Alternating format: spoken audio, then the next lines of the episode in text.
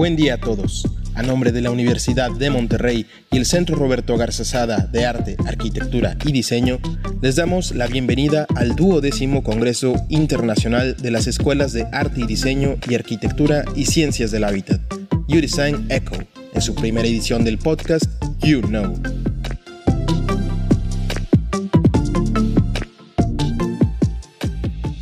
Bienvenidos al programa donde exploramos estos conceptos y definiciones que rodean el arte, la arquitectura, el diseño y la creación a través de un enfoque interdisciplinario. Conociendo interesantes personalidades a lo largo del camino, yo soy Angie Massa, me presento, estudiante de diseño industrial en la Universidad de Monterrey. El día de hoy estamos acompañados por Felipe Lega de la carrera de animación y efectos digitales y también por Shunichiro Higashi de la carrera de diseño de interiores. Y pues muchas gracias por acompañarnos por la transmisión de hoy porque se dieron el tiempo de estar aquí y platicarnos un poquito de su experiencia. Para los que no son de la Escuela de Arte, Arquitectura y Diseño y Ciencias del Hábitat, no se preocupen, no necesitan tener conocimientos previos para escuchar este podcast. Eh, yo creo que todos como estudiantes o profesionales o quien sea quien nos esté escuchando ahorita, pues la verdad es que sí nutre mucho escuchar la experiencia de otro y más cuando son profesionales como ustedes que nos van a platicar un poquito. Entonces, vamos a empezar. Este, yo quiero que ustedes dos lo tomen como una plática, que puedan abrirse, que puedan expresarse sin miedo alguno. Este es un área muy segura. Y pues bueno, les voy a hacer unas preguntas eh, un poquito existenciales y pues ustedes en su propia perspectiva pueden contestarme desde su experiencia personal o profesional, como ustedes gusten.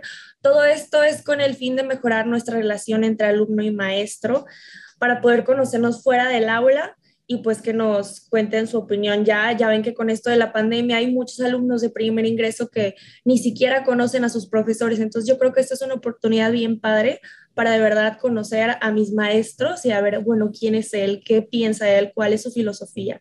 Entonces, pues sí, eh, para, los que no están para los que nos están escuchando y no saben qué onda con los maestros, este, o igual son de primer ingreso, pues Felipe es maestro de la carrera de animación y efectos digitales.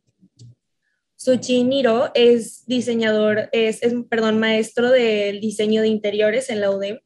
Entonces, pues no tengo el gusto de conocerlos, al igual que algunos de ustedes ahorita, pero pues yo creo que es una manera muy padre de empezar a conocernos y conocer fuera de mi área. Yo estudio diseño industrial y la verdad es que creo que es una carrera muy, muy general, pero aún así no, no sé cómo específicamente este, tan a fondo de estas carreras. Entonces, somos como carreras hermanas, primas lejanas por ahí. Entonces, este, bueno, no sé si sepan cuál es el tema de hoy, ya hablé bastante, entonces ustedes digan, ya les, ya les dieron un sneak peek de qué vamos a hablar hoy. Sí, más o menos. Creo que era algo relacionado a las reglas y cómo las aplicamos y las rompemos o algo así. Sí, sí va por ahí muy bien. Es, es cómo aplicar las reglas y luego, y, y luego romperlas. Entonces es un tema muy, está muy filosófico. Algunas de esas preguntas eh, nos ayudaron en nuestro comité del U-Design a hacerlas, algunas son del público, entonces yo les voy a lanzar las preguntas y ustedes contéstenme, quien quiera contestar primero diga que yo o simplemente conteste. Entonces la primera pregunta de este tema es, ¿de dónde salen las reglas? ¿Ustedes de dónde creen que salgan estas reglas de diseño? ¿Alguien las inventó o simplemente el usuario las inventó? ustedes desde su perspectiva, ¿por de, por de dónde salen esas reglas de diseño? Ok, pues ¿quién, quién empieza? Yo te cedo la palabra, Sean. Yo te aviento la pregunta. Okay. Eh, sí, como es un tema muy, muy filosófico, ¿no? Sí que, como, como dices, y de que, wow, ¿qué, qué tema seleccionaste para este podcast, ¿no? Pues también me, me, complica mucho también platicar de este tema. Y pues mi nombre es Shunichiro Higashi, pues pronuncias bien. Eh, soy, soy arquitecto, también desde doy clases de diseño interior en la UDEM ya durante 7, 8 años. Y pues el tema del reglamento, como me gustaría, bueno, hoy en este tema quería este, platicar relacionado con, con mi enseñanza, ¿no? Pues relacionado con la educación en la, en la universidad. Y tema de reglamento, pues que eh, se puede aplicar este tema eh, a mi clase, pues eh, yo doy clases de diseño interior enfocado de espacio habitacional como diseño de casa o de espacios comerciales como um, en diseño de, los, de las tiendas comerciales, ¿no? Y pues eh, los reglamentos que yo enseño este, relacionan con diseño o planning o la estructura. Y pues estos como reglamentos sí nacen, eh, salen eh, desde el conocimientos en las experiencias espaciales, ¿no? Quiere decir, cómo podría vender bien los este, productos y cómo podría vivir mejor en, durante, dentro de casa. Pues hay muchos como eh, datos, informaciones eh, desde, desde hace siglos, ¿no? Entonces, estos como reglamentos en, en, el área de interior y arquitectura, pues nacen de, de la historia. Sí, antes de, seguir, yo creo que es, acabo de recalcar que son dos carreras bien diferentes, ¿no? O sea, yo creo que adrede escogimos un maestro de interiores y uno de animación porque es una cosa que a lo mejor y no relacionas una cosa con la otra. Entonces, yo creo que cada respuesta va a ser muy, pues muy diferente, pero yo creo que a la hora de diseñar, eh, tú solo como que quieres dejar ese pedacito de ti, o sea, como ese, ese, esa parte personal relacionada con mis sentimientos. Entonces, ¿cómo es ese proceso creativo, Felipe? ¿Cómo, cómo sabes cuando, bueno, aquí no pueden entrar las reglas o no va ligado con eso? ¿O, cómo, cómo, lo, cómo es tu proceso creativo? Eh bueno, pero esa es otra pregunta, ¿no? Sí, sí, sí. me la cambiaste. Sí, te la cambié. ah, bueno, pero si la quieres contestar, adelante también. No, no, no, creo que, creo que está conectado, la verdad. Em, yo pienso que, igual como tú decías, cada carrera es distinta. Em, yo vengo un poquito de un background también de diseño, de diseño industrial. Yo alcancé a estudiar diseño industrial unos semestres, me cambié a animación después. Eh, me encanta el diseño industrial, me apasiona todavía. Y hay, un diseñador que me gusta mucho que se llama Charles Sainz y él decía que el diseño está restringido. Eh, el diseño está restringido por muchos aspectos. Eh, por ejemplo, a nivel de diseño industrial, yo pensaría que es más los espacios, los materiales, qué capacidad tienen los materiales, qué, qué, capacidad nosotros tenemos como usuario para usar estos objetos o lo que hacemos. En cambio, en animación, es un poquito más abierto a las restricciones son un poco más del sistema operativo que estás utilizando, del software que estás utilizando, de los tiempos que tienes para hacer algo, pero creo que nosotros nos podemos salir más con, con la nuestra en el sentido de que podemos crear mundos, de que podemos eh, prácticamente hacer lo que queramos a nivel de espacios y a nivel de entornos y a nivel de criaturas y de personajes. Entonces, diría que somos bendecidos en ese sentido, no tenemos tantas restricciones eh, y yo creo que la restricción mayor para nosotros es, es la imaginación, ¿no? la, que, la que podemos no tener o a veces la que, la que nos sobra, ¿no? porque a veces cuando uno también piensa mucho y tiene mucha imaginación, se puede llegar a volver una restricción, ¿no? no siempre podemos hacer todo lo que queremos y a veces hay que eh, aterrizar un poco las ideas. ¿no? Eh, sí.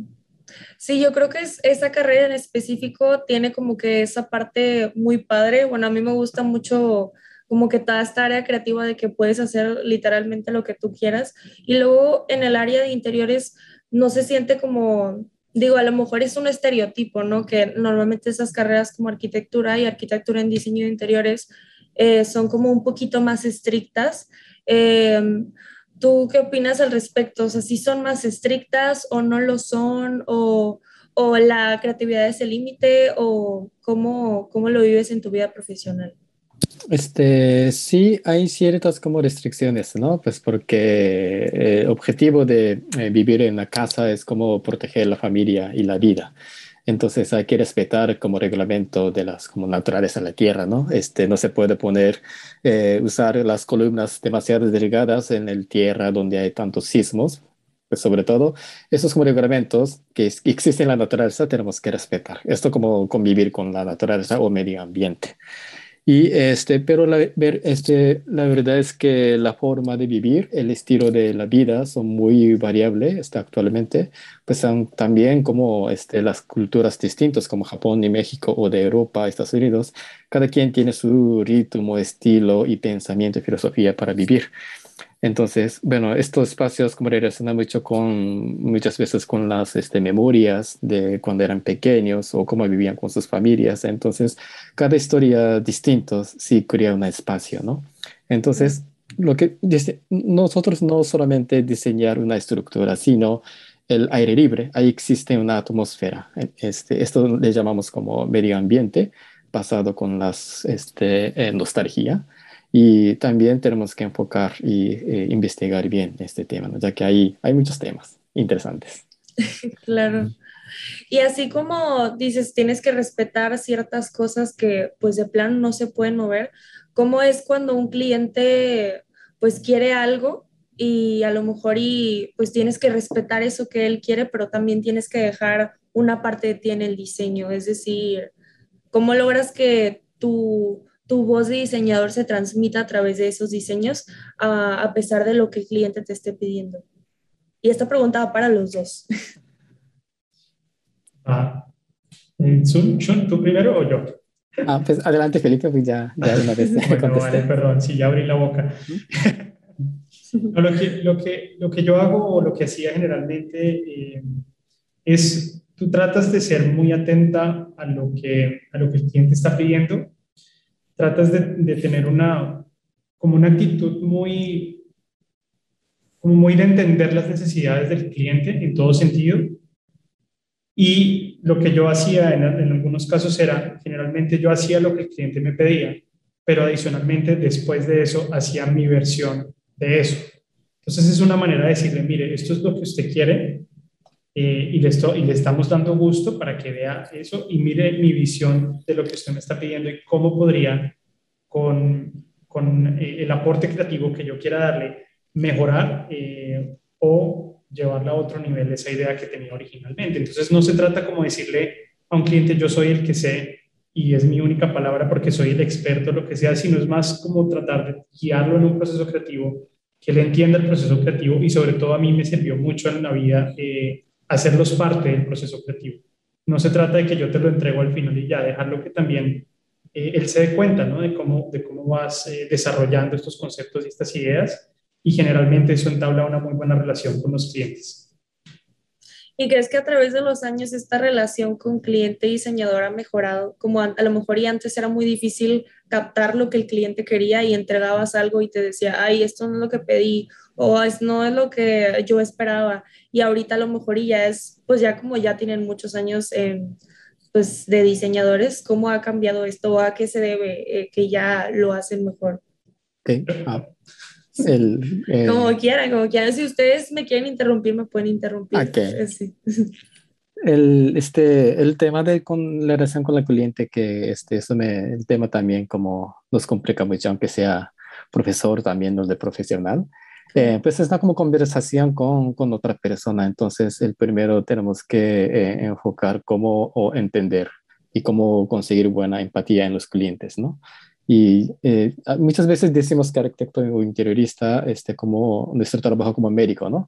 Este cliente, bueno, este paciente viene que, ah, pues me duele el hombro, me, tengo un dolor de cabeza, este, expresan como cada punto sus intereses, ¿no? Es este, arquitectura interior también. Yo quiero un cojín grande, este, de color este, vivo, yo este, quiero una cocina o un asador gigante que cabe en el patio, ¿ok? Entonces, y este, nuestro trabajo es como conectar punto a punto y de ahí como crear un sistema para vivir bien. Entonces, eh, no hay este tema de quién van a, decidir eh, el diseño, quién van a decidir el espacio. Eh, construir un espacio este, dura vida de como 15 años o 20 años a veces más. Entonces, es algo que se quedan ahí y también tiene que como crecer junto con el cliente. Junto con el dueño de la casa. Entonces, también es un trabajo de arquitecto o interiorista que dejaron de espacio negativo, espacio libre, un espacio blanco este, para dejar a, meter como nuevas ideas, como ya creciendo junto con, junto con una casa, ¿no? Espacio. Excelente, sí. yo quiero agregar algo ahí. En, animación es, es, un poquito distinto el trato con el cliente y es, es, un, es entretenido también porque tú, tú, te acercas a un cliente o el cliente se acerca a ti y lo primero que te dice es como, hazme este dibujito. Sí. y, lo nuestro no son dibujitos, o sea, es, es un proceso que toma mucho tiempo, es un proceso que, que, es muy técnico a la vez. O sea, hay muchos estudiantes y muchas personas que piensan que lo nuestro es solamente artístico y cuando entran en la carrera y cuando se dan cuenta todos los pasos que tienen que hacer para poder hacer una sola animación, eh, hay como un choque con la realidad, ¿no? Es como, y, hay que explicárselo al cliente de una manera muy, eh, muy clara, sobre todo, para que él entienda que cada proceso tiene, tiene, tiene una duración y cada proceso tiene que tener eh, ciertas características para que sea exitoso. Entonces es, a veces un proceso educativo con un cliente también, por lo menos en animación. Sí, no, está padrísimo eso. Digo, sí lo he pensado porque la verdad es que son carreras que no estoy tan familiarizada con eso y es muy fácil para alguien que no está familiarizado decir, ah, bueno, quiero esto. Y no, eso eh, te toma tres meses en hacer, no un día. y creo que es igual para interiores. Muchas veces, pues las, los clientes que piden algo, normalmente lo que les entregan a los diseñadores es, pues no es lo que, no es lo que realmente quieren, es otra cosa. Y nosotros como diseñadores, bueno, creo que un buen diseñador sabe reflejar lo que el cliente nos pide y transformarlo a lo que, a lo que es, al, al resultado final. Pero sí. Exactamente como el transformar es una buena palabra que dijiste, que para interiorista o arquitectura es, eh, es bueno ver las casas donde vivían arquitecta el, sí mismo, ¿no? Y pues me encanta este el arquitecto Luis Barragán, este arquitecto mexicano, y su casa está, está abierta para visitar, que está en Ciudad de México, y le recomiendo mucho a ir a conocer porque es una casa que transformaba durante él vivía y cambiabas el color de pared, este, quitaban o ponían otros muros para vivir mejor. Entonces, como este sentimiento siempre van cambiando, ¿no? Entonces, espacio así debe de ser algo este, flexible. Sí, esta pregunta no viene aquí, pero la verdad es que me llama mucho la atención saber por qué escogieron la carrera que escogieron o qué les apasiona, porque cuando hablan de, de lo que dicen, la verdad es que pues se nota que les gusta mucho. Entonces, si me quieren responder, la verdad es que creo que como yo, probablemente los que están escuchando quieren escuchar esto. Entonces, ¿cómo escogieron esta carrera? Eh, que ¿Por qué les gusta ahorita o, no, lo que ustedes nos quieran compartir para conocerlos un poquito más también? Eh, yo empiezo, gracias. Em, bueno, en mi caso yo la escogí porque, precisamente creo que porque cuando yo estaba estudiando diseño industrial, sentía que de alguna manera estaba más restringido de lo que quería. ¿sí? Entonces, eh, y toda la vida me llamó mucho la atención el tema de cine, películas, eh, incluso videojuegos. Y con el tiempo, pues cuando estaba estudiando la carrera empezó a, existir este interés por la animación. En ese momento yo no sabía mucho de eso, no estaba tan como tan eh, amplia en el mundo el tema de la animación. Y yo creo que era más por contar historias. Creo que realmente eso fue lo que me apasionó, como contar historias y ser capaz de crear como un mundo distinto o cosas distintas y contar las historias de una manera distinta. Em, y adicionalmente creo que la animación es un, es un medio que puede abarcar otras cosas más, ¿no? Tú puedes con animación hacer cosas de diseño industrial, puedes con animación hacer cosas de arquitectura, es, es un medio de comunicación que se expande a cualquier área de nuestro mundo. Y yo pienso que en parte es el futuro también. O sea, si nosotros conectamos el 3D y la animación y las artes visuales con este mundo que vamos a tener el día de mañana con redes y con realidad aumentada y con realidad virtual, eh, es algo que fue muy motivante para mí también, como, como imagínense Ready Player One. Para mí es como la película del futuro y así vamos a estar todos conectados a, a algo. Dios quiera que no sea así, pero bueno, puede pasar increíble la película, todas véanla, está muy buena. Pero sí, me encanta porque creo que es lo que nos une a todos como diseñadores y también creo que es como parte de esta iniciativa, de este podcast, como ver en cómo nos relacionamos todos y justamente lo que dijiste, o sea, contar historias. A pesar de que no sea necesariamente por una animación, todos contamos alguna historia a través de nuestro diseño. Entonces, padrísimo. Igual, y, eh, ¿y por qué escogiste lo que, tu carrera que te apasiona o así? Este, sí, eh, uy, ya hace tiempo que cuando yo inscribí a la la carrera. este, pero la verdad, cuando yo entré, eh, no sabía exactamente qué van a aprender, qué van a enseñar en la carrera de arquitectura. Y nada más como tenía una idea muy este, gororoso, flotado, de que ah, pues estaría genial vivir en una casa o espacio donde yo diseño, ¿no?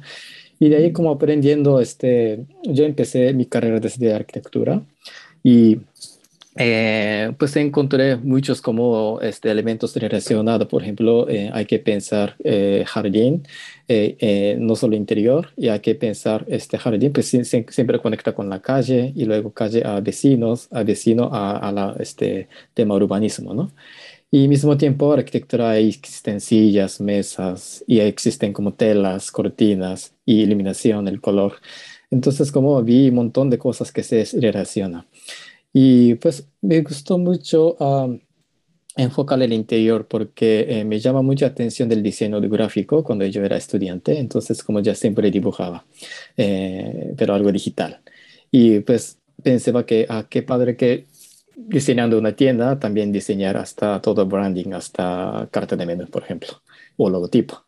Y de ahí como se puede contar bien la narrativa propia suyo que está bien como relacionado, ¿no? Entonces, y de ahí como giré un poquito mi visión a visión de interior y de ahí este, empecé a trabajar en una esta compañía, en una empresa eh, donde diseñan las tiendas, ¿no? Y pues ahí otra vez como abrí mis ojos porque diseñando una tienda de, de las ropas, modas, y ahí existen unos conceptos mucho más fuertes, ahí encuentras como un mundo que nunca había conocido este, desde el punto de vista de un arquitecto, ¿no? Entonces, eh, pues interior me da siempre, me da este, oportunidad de conocer un nuevo mundo, entonces como sigo uh, trabajando, eh, sigo viviendo en este área.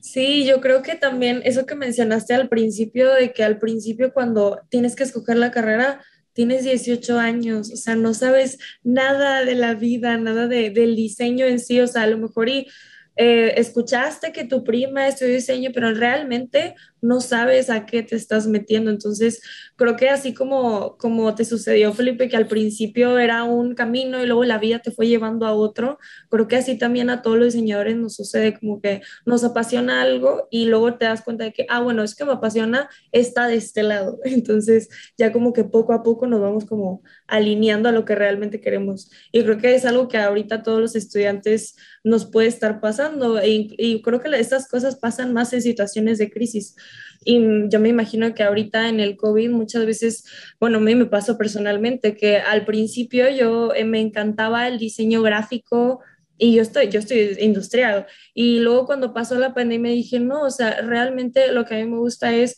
el diseño industrial, pero enfocado, enfocado más en la mercadotecnia y en lo político, o sea, una bola de cosas que digo, creo que nunca voy a, a decidir qué realmente me gusta, creo que siempre va a estar cambiando, pero es muy padre que, que, el diseño en realidad es muy amplio.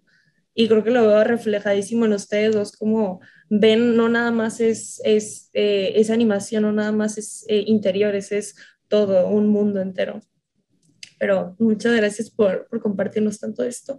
Otra pregunta, este, que viene más relacionada con el tema eh, es súper existencial otra vez. Así que prepárense a la pregunta que viene es, ¿hasta qué punto ustedes creen que pueden romper las reglas básicas de su profesión, sea interiores o sea animación, en nombre de la expresión o de la innovación? Yo esto lo veo más como que cuando quiero innovar, este, bueno, a lo mejor es de mi perspectiva, a lo mejor ustedes lo ven diferente, pero hasta qué punto digo, bueno, a lo mejor ya no tan, tan el, ligado a, industrial, ya estoy rompiendo esa barrera, ya estoy entrando a otro mundo por querer innovar, por a lo mejor y querer entrarle a la tecnología o para, no sé, cualquier otra cosa. Entonces, eh, ¿quién quiere ir primero? Yo me sacrifico. Ah, muy bien. Está, está, complicada, ¿no? Eh, yo pienso que la misma, la misma evolución de la animación y, y, los medios audiovisuales está, yo creo que está rompiendo las reglas. Y ahorita, no sé si, si, si, si han oído esto, pero ahorita las empresas más grandes del mundo están apostando a un, a un tema que se llama el metaverso. Y es precisamente lo que estábamos hablando, es como una versión de Ready Player One, donde nosotros eh, habitamos y somos parte de un ambiente, de un ambiente virtual. Eh, Entonces yo creo que en cuanto a la carrera de animación, romper las reglas es parte de la carrera, eh, es parte de innovar, es parte de hacer un estilo distinto en una película, hacer un estilo distinto en un videojuego. Todos se lo han inventado ya, pero eso no significa que no haya campo para hacer cosas nuevas. Y cuando tú tienes un programa de 3D y tienes tu imaginación y no tienes otro límite, pues es muy fácil, entre comillas, romper esa regla, ¿no? Eh, y yo creo que hoy en día tenemos esa, capacidad, por eso películas como Avatar o películas como Avengers nos están llevando, eh, o incluso películas mejores de ciencia ficción nos están llevando a otras galaxias y otros planetas y no, no está nada restringido. Eh, entonces, yo creo que, no sé, si eso es romper las reglas o no, me imagino que sí. Sí, yo creo que sí, yo creo que esta pregunta es muy, pues, creo que es un poco, no sé si llamarlo obvia, pero yo creo que todo el, todo el diseño es romper reglas todo el tiempo.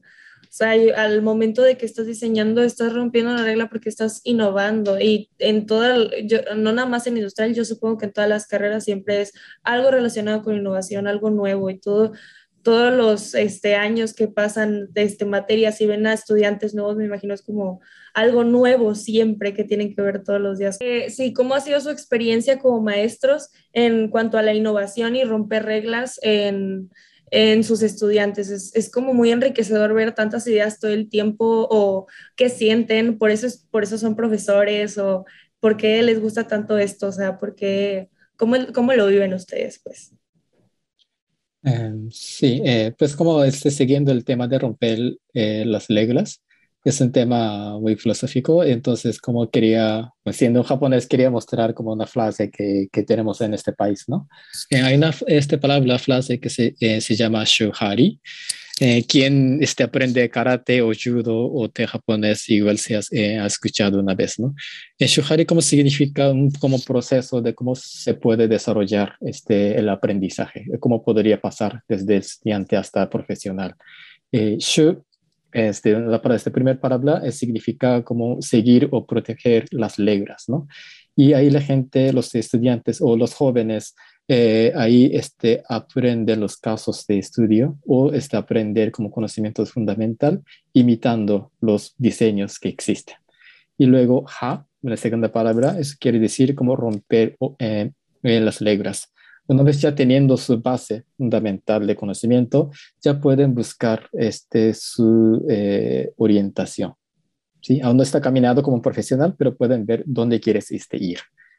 Y luego el li quiere, este, la última esta palabra es como alejar de las reglamento. Y eso quiere decir ya este, a través de tu experiencia que tuviste, eh, pueden este, tener nuevos reglamentos tuyo, el propio tuyo. Eso como quiere decir, puede ser ya un profesional, ¿no? Entonces, uh, esto es como pensamiento se aplica mucho en caso de Japón, los como artesanales tradicionales o este, varios como fabricantes y pues ahí, existe una relación entre profesor, digamos, un, maestro mayor y los jóvenes, ¿no? Ahí como viviendo eh, juntos, trabajando juntos, ahí aprenden poco a poco. Pero el primer momento de la universidad, como es un, como temporada de Shu, como es una proteger las reglas, aprender reglas, es un momento muy difícil, quiero decir, un poco aburrido y no sabe por qué estoy aprendiendo esto. Y muchas veces como pierden que, a ver, eh, tampoco no sabe qué quieres hacer. Pero hay que aguantar, este, hay que este, tomar este tiempo, este, sobre todo para tener tu base. El, eh, si no tienes tu base, eh, no, es un poco difícil de colaborar con alguien más. Por ejemplo, en otras carreras como animación, otras carreras sí existen muchos como profesionales este, brillantes, estrellas, y, pero para realizar colaboración con ellos, tú tienes que ser un profesional de en alguna carrera, ¿no? Entonces, eh, es muy eh, importante eh, acordar si hay momentos que tienen que esperar, ¿sí? Entonces, esto sería una carrera de, que, que, ofrecemos en la UDEM, ¿no? Ajá, sí, sí, sí. Pues, ah, perdón, sí. perdón, sí, adelante, adelante, sí, sí, adelante. Este, pues creo que me adelanté un poco a la hora de querer escuchar sus anécdotas porque se viene la ronda relámpago. Estas son preguntas que nos hicieron en Instagram. Entonces a lo mejor son un poquito más como, pues de sus anécdotas siendo profesor o a lo mejor en su área profesional. Entonces les voy a decir las preguntas. Eh, se pueden tratar todo el tiempo que quieran o pueden, podemos eh, ahondar un poquito más en específicamente una anécdota que ustedes nos quieran contar. Entonces voy a lanzar la primera pregunta y quien me la quiera contestar, súper bienvenido. Entonces Ahí va la primera. Ah, bueno, no, esta primera específicamente es para Felipe. esta es, este, ¿cuál ha sido su proyecto favorito de un estudiante que inicialmente no le gustaba? ¿Cómo rompió las reglas? Wow, eso está difícil porque tiene nombre propio. Ok. Puedo no decir el nombre del estudiante, ¿cierto? Sí, sí, sí, sí. Ok, muy bien. Eh, creo que hubo una estudiante que hizo, hizo un, proyecto de modelado, eh, donde ella, cuando ella empezó eh, la clase, una clase conmigo, creo que estaba en un nivel de modelado que de pronto no era el que ella se esperaba. Y cuando, cuando fue un poco más allá y empezó ella a investigar por su cuenta y empezó ella a buscar cómo, en, qué, en qué aspectos podía mejorar y romper las reglas un poquito de salirse de la clase y ella como apoderarse del área de interés que tenía y encontrar cómo esa pasión logró hacer eh, uno de los mejores modelos de la clase. Entonces, creo que en animación pasa mucho eso, los estudiantes que son apasionados y los estudiantes que van más allá de la clase y más allá de las tareas y más allá de, lo que están viendo, son generalmente estudiantes que eh, van, a, van a llegar a un, nivel mucho más alto artísticamente y profesionalmente, porque tienen esa hambre tienen esas ganas y eso es, para mí es entre comillas romper las reglas, porque es algo que no te lo están enseñando en la clase, pero tú estás yendo más allá y a veces estos estudiantes terminan sabiendo más que nosotros. Y, es, y ese es el ideal, eso es lo que nosotros debemos motivar en ellos para que lleguen a ese, a ese potencial. Creo que sí, de hecho no, no, nunca lo había visto así, justamente eso que mencionaste, como que siento que a veces por nosotros como estudiantes, por nuestra carga de trabajo muchas veces al entregar un trabajo es como, bueno, ok, una palomita que estoy, este, que estoy poniendo ya y lo que sigue. Pero justamente cuando cuentas estas cosas de que esta, esta compañera tuvo muchísima pasión en lo que hizo y sacó un excelente trabajo, es cuando digo, ok, o sea, entonces a cada trabajo, aunque sea una tarea, se le tiene que poner como toda la pasión porque puede resultar no sé, a lo mejor y después puede ganar un premio o de ahí aprende y puede sacar algo extraordinario, no sé, pero qué padre como ver ese punto de vista. La siguiente pregunta va para Shun. La pregunta dice, ¿todos los diseñadores deberíamos tener un código de ética, así como los doctores también lo tienen? Ah, eh, pues sí, ¿no? Así, así aprendemos en la universidad, ¿no? No solo en la universidad, uh, el ética quiere decir como el derecho autor de derecho del autor, ¿verdad? Sí, digo, puede ser como derecho de autor, pero ética creo que, pues, eh, mm, ¿cómo lo explico? Mm, mm. Abarca más cosas, no nada más el derecho de autor. Puede ser que a lo mejor estoy haciendo un diseño que puede afectar a otros y no lo hago por, por mi ética o no sé, eh, no sé si quieres complementar. Felipe. Eh, sí, este, sí, sí, entiendo. Ah, pues el tema del el interior, sí, generalmente el tema de la ética tiene como distintos el punto de vista, ¿no? Por ejemplo, viviendo en una ciudad, uh, cada vecino, cada quien tiene su punto de vista, entonces, uh, definición eh, de, la ética son distintos.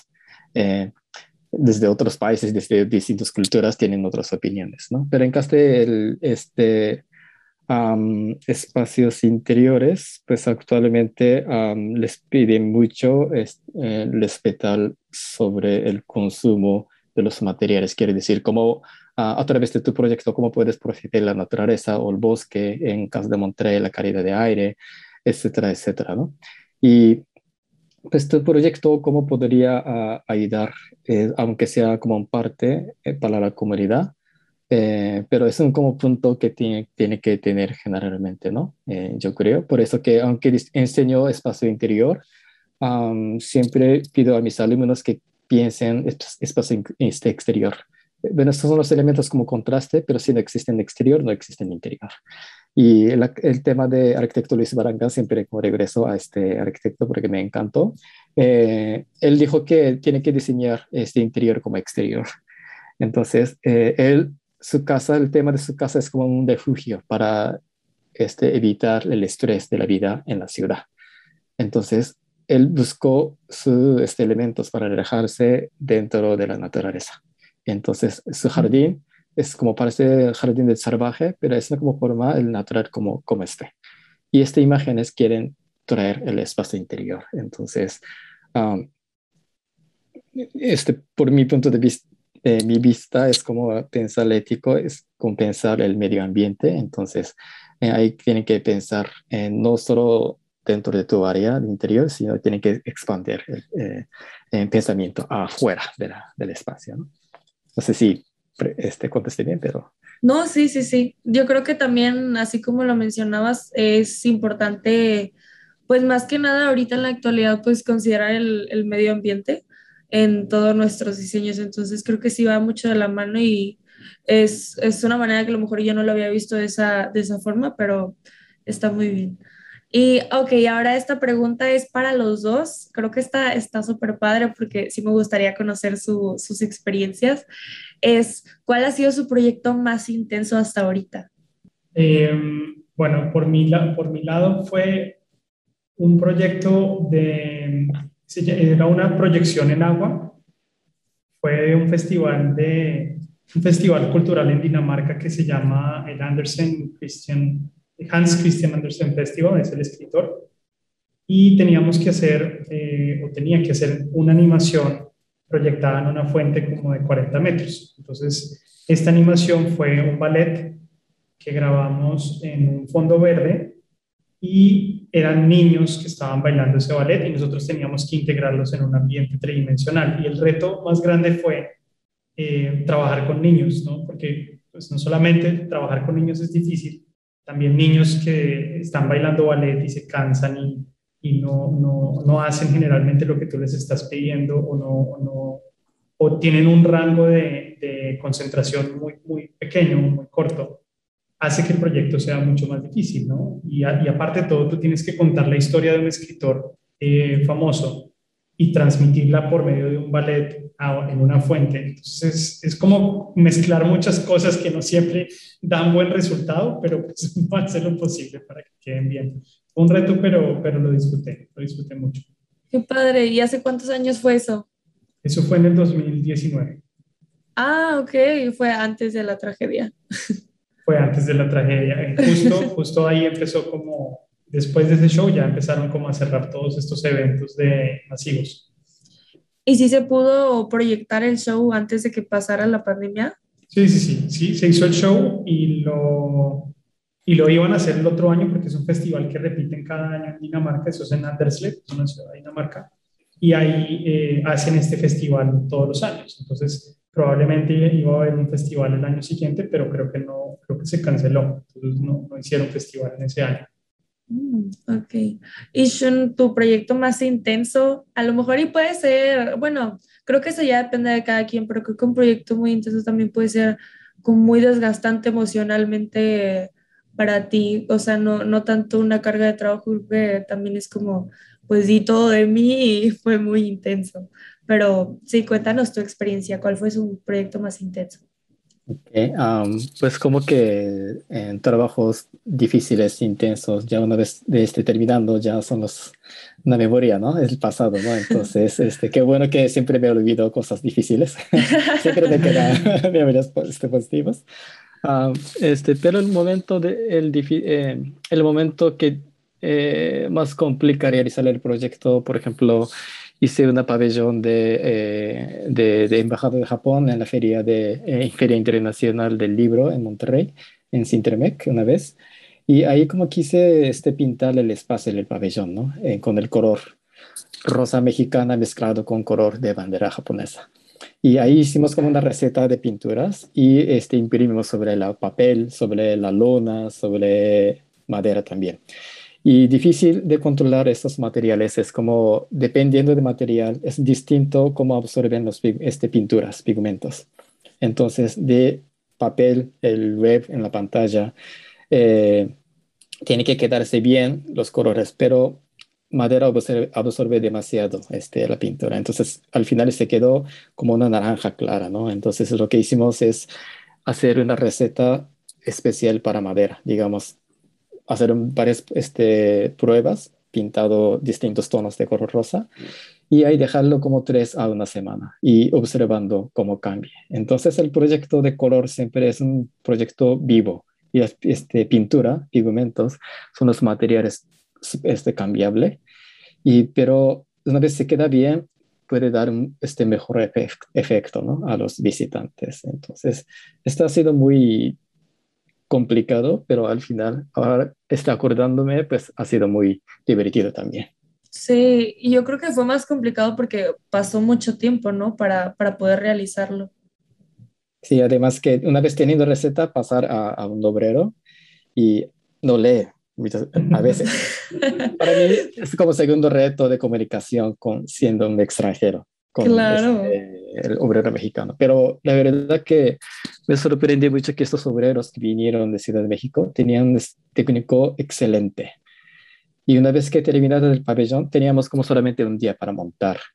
Y viendo muebles pintados color rosa, no eran color que, que yo esperaba era muy distinto con este, este, este muestra, ¿no? Pero me comenta que, pues, está bien, tranquilo, vamos a esperar unos, este, unas horas. No, por favor. Pero al final, tres horas después, absorbó, este, bueno, se quedó súper bien las pinturas sobre la madera. Entonces ellos, esos obreros, sí sabían por su experiencia, ¿no? Entonces, viendo esto, pues vi si existen los carpinteros este, increíbles aquí en México también, ¿no? No, y además creo que ha de ser un choque cultural bien grande, como el mexicano despreocupado de que sí, sí, ahorita sale. Y yo me imagino que ha de ser de que no, ¿por qué? Pero sí, sí les ha pasado, bueno, más bien a Sean, le te ha pasado en, en algunos otros proyectos y el choque cultural es fuerte. Sí, ahí, pero ahí aprendí yo, este, tengo que esperar, ¿sí? Ahí, ahí aprendí, aprendí cómo esperar. el don de la paciencia. en este proyecto que te decía, las niñas que bailaban ballet eran lituanas. Ah. Entonces yo no las podía guiar tampoco, era como, tenía que hacerles el bailecito. Ay, no. ese choque cultural es difícil. entiendo a Shun totalmente porque uno tratando de dar explicaciones en otro idioma es otra cosa. No, y además a niños chiquitos, yo, yo soy fotógrafa, igual de repente me tocan sesiones de fotos a niños y qué cosa, es, es bien difícil, o sea, ya tienes como que en tu mente visualizado lo que vas a hacer y al momento de que lo haces, no, no se puede porque no puedes controlar a, a los niños. Así es. Pero sí creo que a lo que, que padre que coincidieron los dos de que sus dos proyectos más intensos fueron de choques culturales totalmente. Pero bueno. eh, Shun, ¿estás algo, algo familiarizado con la realidad aumentada? Eh, pues eh, antes de pandemia, como me este, interesaba mucho el tema de realidad virtual o más bien como Photoscan, eh, sobre todo lo que estoy haciendo en mi área de investigación es como investigar los colores en la arquitectura popular.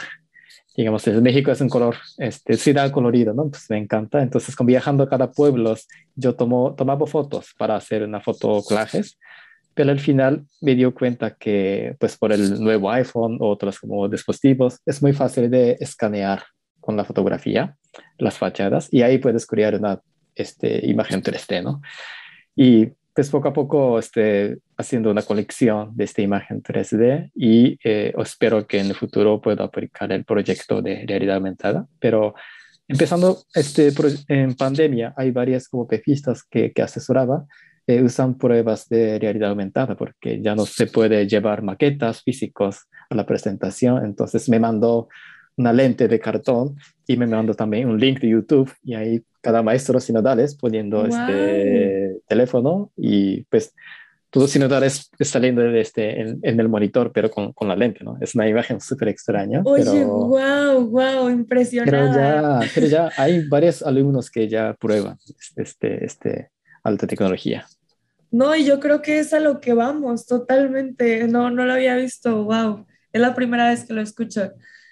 Y así, igual así es en, bueno, no, yo creo que es diferente, ¿no? En los, en los proyectos este, de tesis de, de animación, o a lo mejor y sí, depende del proyecto, ¿no?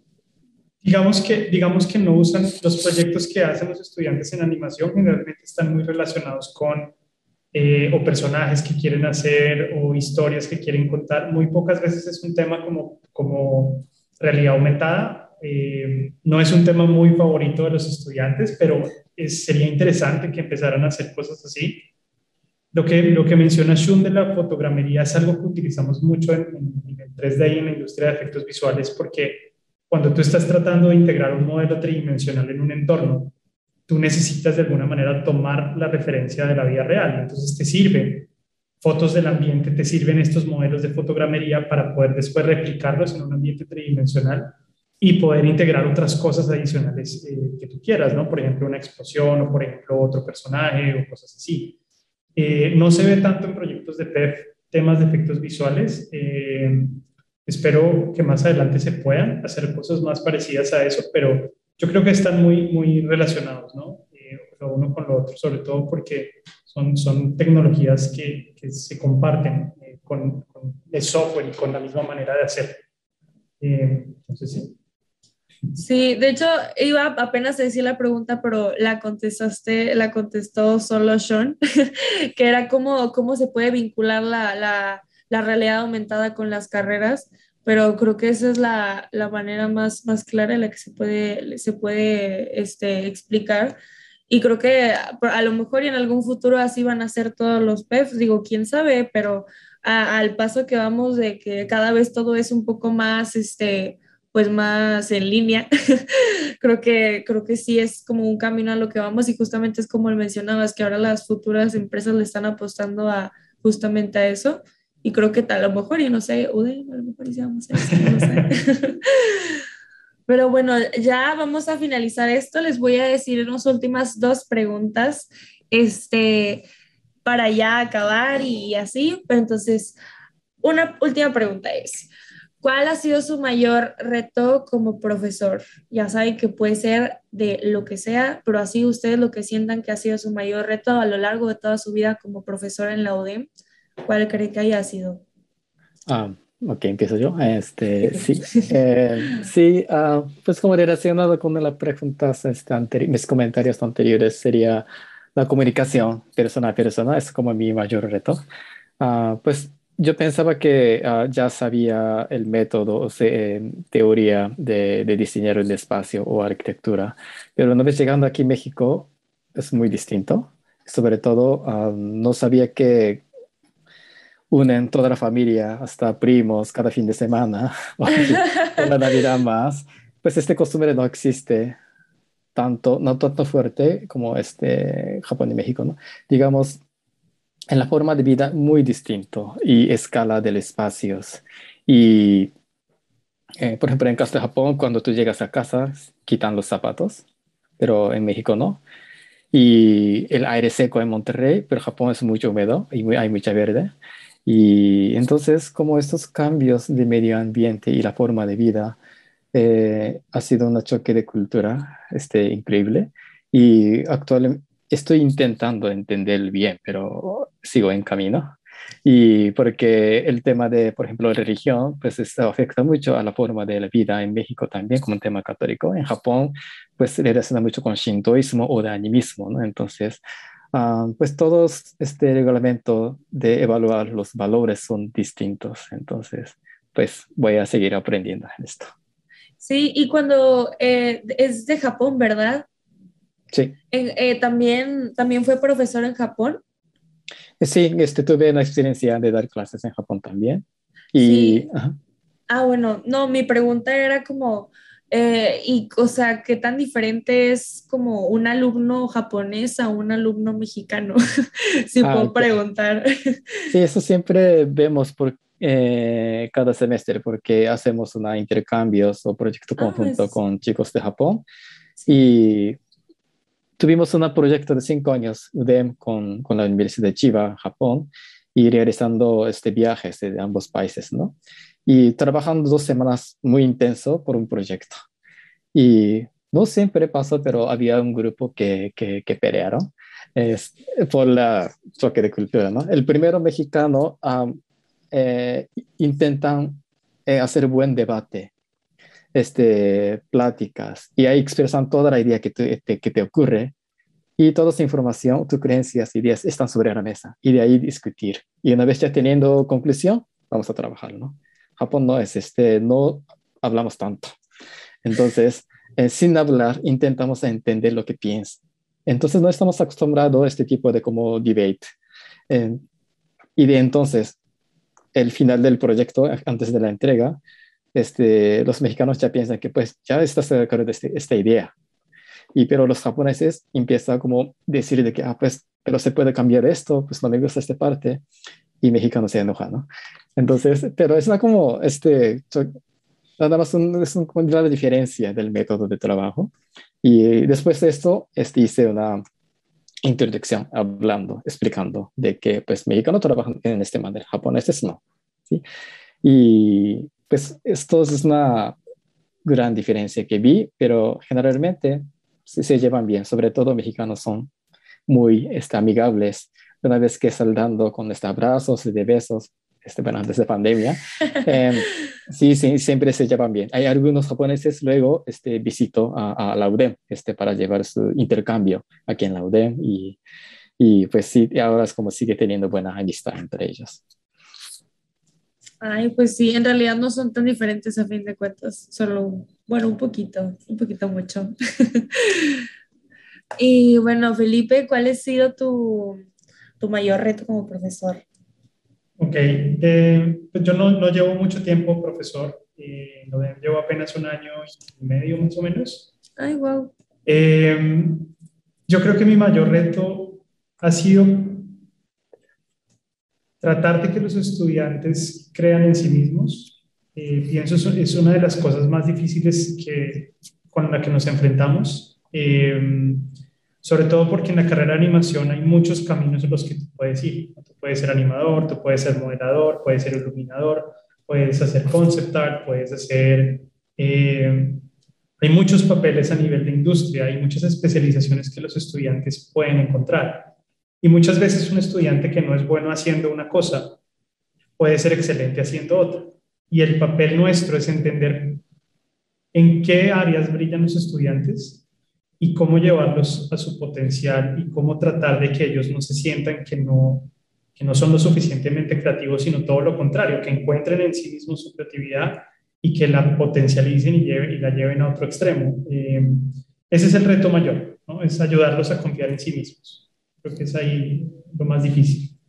Fíjate que creo que me acordé mucho de una imagen que veo muy seguido en las redes sociales, porque creo que un buen maestro, eh, bueno, me ha pasado mucho en la UDEM y me siento muy feliz por eso, que cada maestro sí trata como de, pues yo creo que cada carrera es muy amplia, entonces como que sí puedes, así como tú dices, a lo mejor no eres bueno modelando, pero sí eres bueno en alguna otra cosa de la misma área, sketcheando, lo que sea, ¿no? O sea, a lo que te quieras ir.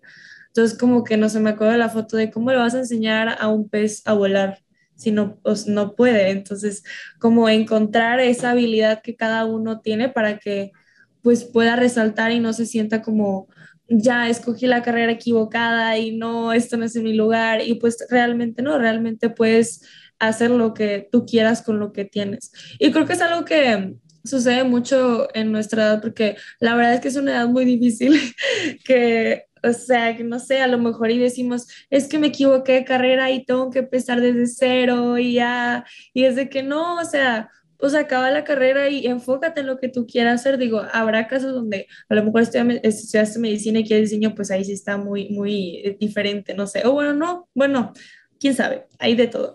Pero yo creo que es más que nada como este, que los maestros se apoyen para realmente hacerte creer en ti mismo y que puedan llegar a lograr tus metas y más como en la vida real y no estar como que en esta burbuja de estudiante de solamente existe la escuela, sino que hay todo un mundo este, afuera, que creo que es un shock muy grande que nos pasa a los estudiantes que estamos en, ya por acabar la carrera, que a mí me pasó, no sé si a ustedes les pasó cuando ya se van a graduar, que a lo mejor en la vida estudiantil yo decía, ay, todo es muy bonito, todo eso, y luego ya voy a, a, laborar y digo, ¡Ah! Todo muy diferente.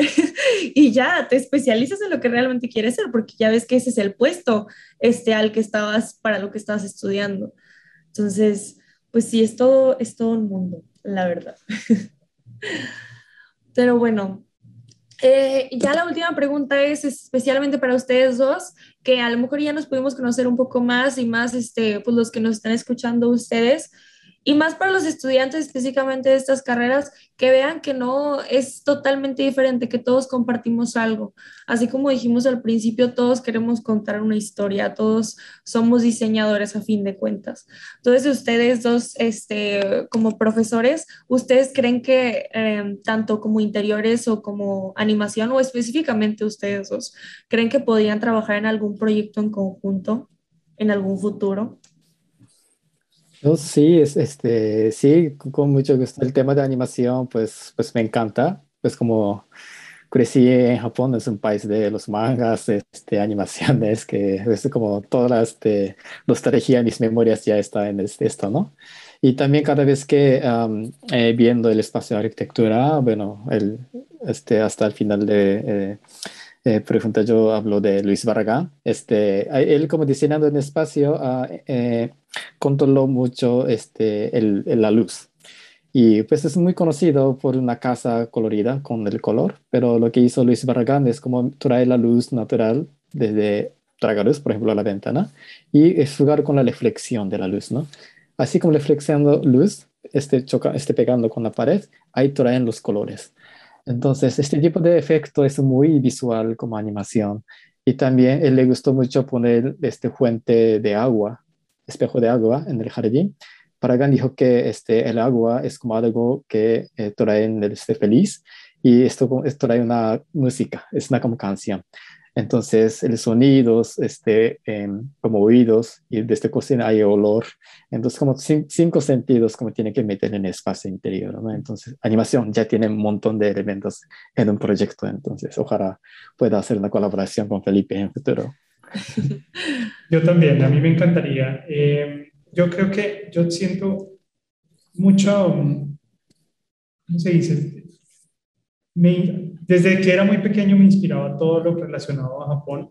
Eh, siento que, que, tienen mucho que enseñarnos a nosotros eh, en la manera de ver la vida, en la manera de, de apreciar las cosas, en la manera de, de, las, de las sutilezas de la vida. Eh, y yo creo que sería, sería muy interesante un proyecto en conjunto y seguramente aprendería mucho de Shun y probablemente podríamos hacer algo, algo interesante en un futuro. Claro que sí, a mí me parecería que sería, que sería excelente, sería magnífico. Excelente, pues muchas gracias este, por su tiempo, muchas gracias a las dos carreras interiores, tanto como animación, gracias a Radio DEM por ayudarnos a, a lograr esto y pues principalmente a ustedes que nos están escuchando por tomarse el tiempo y recuerden que vamos a tener muchos más episodios esta semana, vamos a tener muchos otros este, invitados y pues bueno, este, no sé si le quieran decir algo a los que nos están escuchando antes de ya decir goodbye.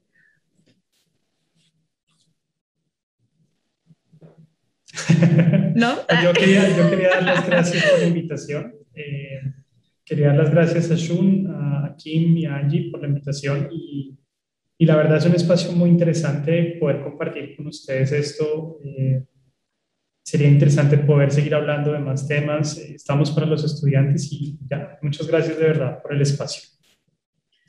Y la verdad les agradezco mucho por esta oportunidad y de que eh, escuchando el comentario de Felipe he aprendido muchas cosas que, que que, que, que, me interesa muy, este, ¿no? Sí, este siempre. Entonces, ojalá poder vernos pronto.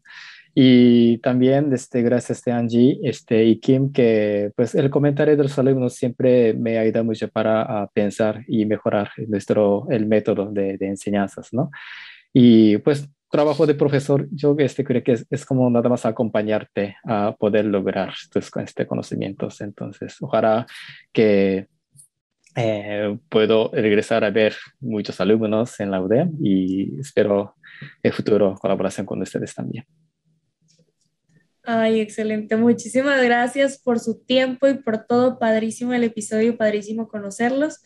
Y pues a todos los que nos están escuchando, nos vemos hasta la próxima. Gracias. Gracias. Gracias.